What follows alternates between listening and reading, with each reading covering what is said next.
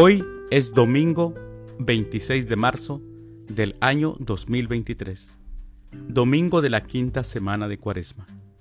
El día de hoy, en nuestra Santa Iglesia Católica, celebramos a los santos Braulio de Zaragoza, Montano y Máxima, a Cástulo, Manuel, Sabino, a Cuadrado, a Teodosio y también a la beata Magdalena Catalina Morano. Las lecturas para la liturgia de la palabra de la Santa Misa del día de hoy son, primer lectura, les infundiré mi espíritu y vivirán.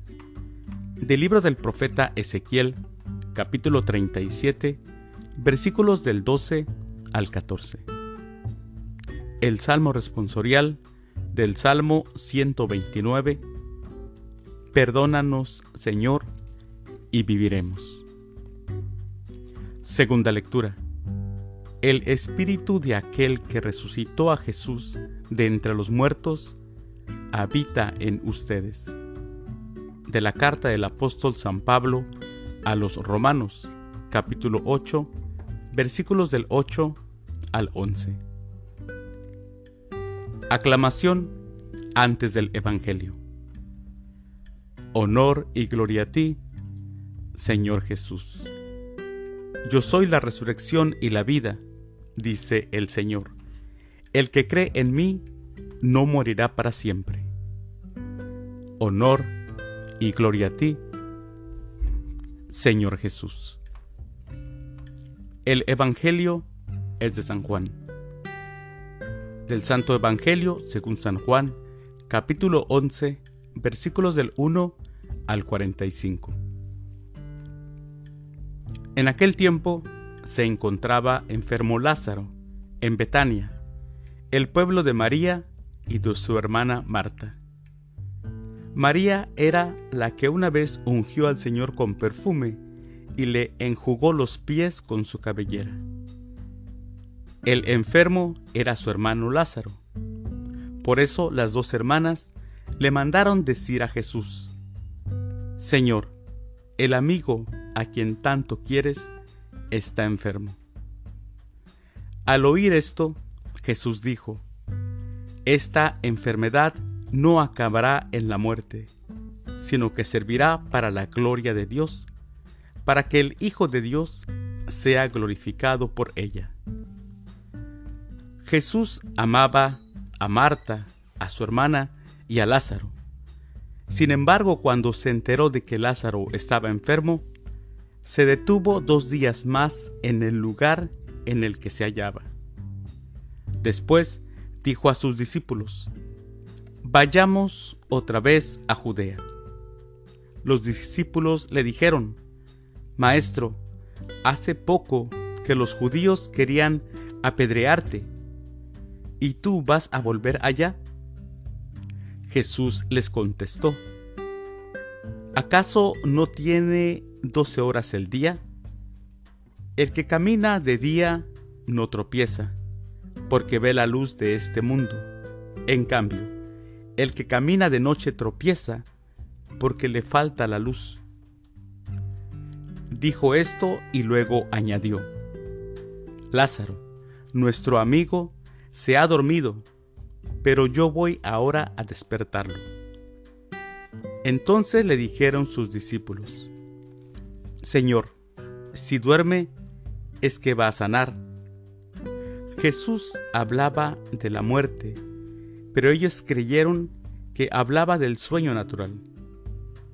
Entonces Jesús les dijo abiertamente, Lázaro ha muerto, y me alegro por ustedes de no haber estado allí, para que crean.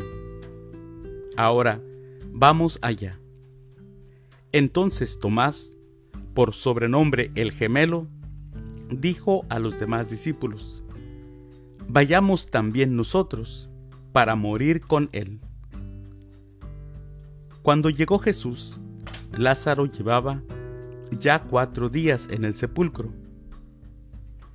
Betania quedaba cerca de Jerusalén, como a unos dos kilómetros y medio. Y muchos judíos habían ido a ver a Marta y a María para consolarlas por la muerte de su hermano. Apenas oyó Marta que Jesús llegaba, salió a su encuentro, pero María se quedó en casa. Le dijo Marta a Jesús, Señor, si hubieras estado aquí, no habría muerto mi hermano. Pero aún ahora estoy segura de que Dios te concederá cuanto le pidas. Jesús le dijo, Tu hermano resucitará. Marta respondió, Ya sé que resucitará en la resurrección del último día. Jesús le dijo, Yo soy la resurrección y la vida. El que cree en mí, aunque haya muerto, vivirá. Y todo aquel que está vivo y cree en mí, no morirá para siempre. ¿Crees tú esto? Ella le contestó, Sí, Señor. Creo firmemente que tú eres el Mesías, el Hijo de Dios, el que tenía que venir al mundo. Después de decir estas palabras, fue a buscar a su hermana María y le dijo en voz baja, Ya vino el Maestro y te llama. Al oír esto, María se levantó en el acto y salió hacia donde estaba Jesús, porque él no había llegado aún al pueblo, sino que estaba en el lugar donde Marta lo había encontrado. Los judíos que estaban con María en la casa, consolándola, viendo que ella se levantaba y salía deprisa, pensaron que iba al sepulcro para llorar allí y la siguieron. Cuando llegó María a donde estaba Jesús, al verlo, se echó a sus pies y le dijo, Señor, si hubieras estado aquí, no habría muerto mi hermano.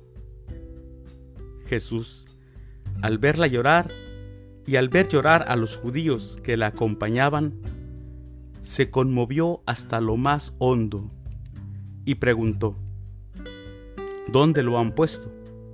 Le contestaron, Ven Señor y lo verás. Jesús se puso a llorar y los judíos comentaban, de veras, cuánto lo amaba. Algunos decían, ¿no podía éste que abrió los ojos al ciego de nacimiento hacer que Lázaro no muriera? Jesús, profundamente conmovido todavía, se detuvo ante el sepulcro, que era una cueva, sellada con una losa. Entonces dijo Jesús, quiten la losa.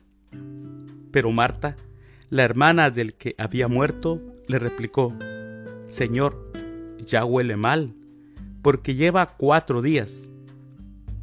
Le dijo Jesús, ¿no te he dicho que si crees, verás la gloria de Dios? Entonces quitaron la piedra.